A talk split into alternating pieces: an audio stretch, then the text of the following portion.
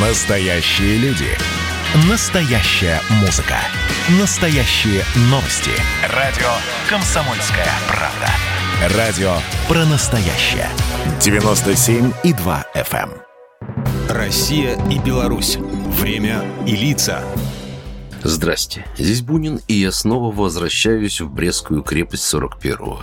В первый день войны восемь гитлеровских атак захлебнулись, и немцы были вынуждены к вечеру вернуться на свои позиции. Отступающий вермахт плотным огнем встретили наши солдаты у Тираспольских ворот, которые к этому времени были уже отбиты у противника. Здесь закрепились пограничники, что мешали неприятелю налаживать понтонную переправу через реку на Кобринское укрепление. Только немногим из прорвавшихся в цитадели немецким автоматчикам удалось укрыться в здании клуба и столовой комсостава. В последующем эти здания неоднократно переходили из рук в руки. Одновременно ожесточенные бои развернулись на всей территории крепости. Без единого штаба и командования, без связи и почти без взаимодействия между защитниками разных укреплений. Оборонявшихся возглавили командиры и политработники, а в ряде случаев рядовые бойцы. Предпринимались попытки прорвать окружение. 26 июня пошел на прорыв отряд из 120 человек во главе с лейтенантом Виноградовым. За восточную черту крепости удалось прорваться 13 воинам, но они были схвачены.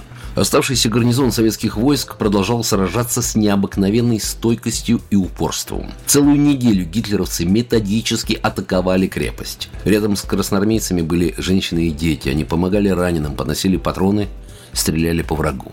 Фашисты пускали в ход танки, огнеметы, газы, поджигали и скатывали с внешних валов бочки с горючей смесью. Но Брестская крепость сражалась. Только за первые 9 дней боев ее защитники вывели из строя около полутора тысяч солдат и офицеров противника. Так прошел почти месяц. Последние надписи «Умрем, но из крепости не уйдем» и «Я умираю, но не сдаюсь, прощай, Родина» оставлены на стенах 20 июля. Ни одной из знамен воинских частей, сражавшихся в крепости, не досталось врагу. Считанные бойцы продолжали сопротивление вплоть до осени. Оборона держалась до тех пор, пока не был уничтожен последний защитник крепости. В результате обороны несколько тысяч человек были взяты в плен, остальные погибли. Бойцы крепости, более 30 национальностей СССР, до конца выполнили свой долг. Около 200 участников обороны награждены орденами и медалями.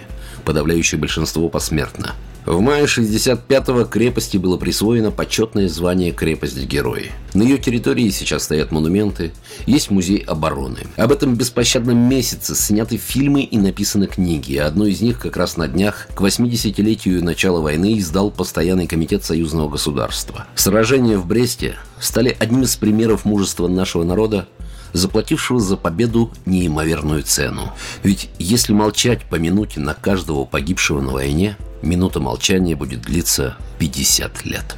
Программа произведена по заказу телерадиовещательной организации Союзного государства. Россия и Беларусь. Время и лица.